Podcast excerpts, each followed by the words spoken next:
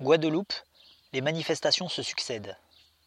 Samedi 7 août, en Guadeloupe, dans la ville de Capesterre, environ 1200 personnes ont manifesté, arpentant les rues de la ville durant plusieurs heures.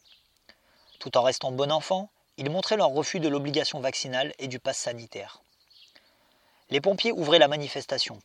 Les salariés de la santé, premiers visés par des sanctions suite à l'obligation vaccinale, étaient également présents.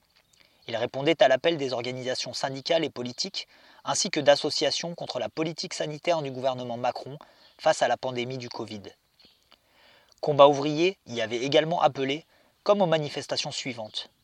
Les slogans repris avec détermination allaient de Yo nous, ils veulent nous tuer, liberté, ou nous pas des cobayes, on n'est pas des cobayes, à licenciés soignants, nous vais pas, non au licenciement des soignants.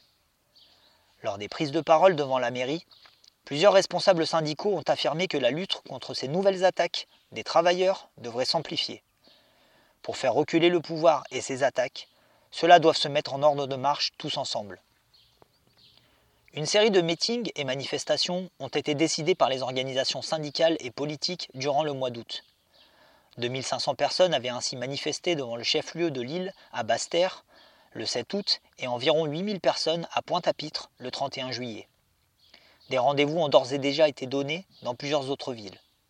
En Guadeloupe, malgré la nouvelle vague de la pandémie qui explose avec l'augmentation de la contagiosité du variant Delta du virus, une partie importante de la population demeure opposée ou méfiante vis-à-vis des vaccins proposés. Aujourd'hui, une partie encore plus importante vaccinée ou non se retrouve unie contre la gestion calamiteuse de cette crise par le gouvernement et contre les mesures qui s'attaquent aux droits des travailleurs. MT.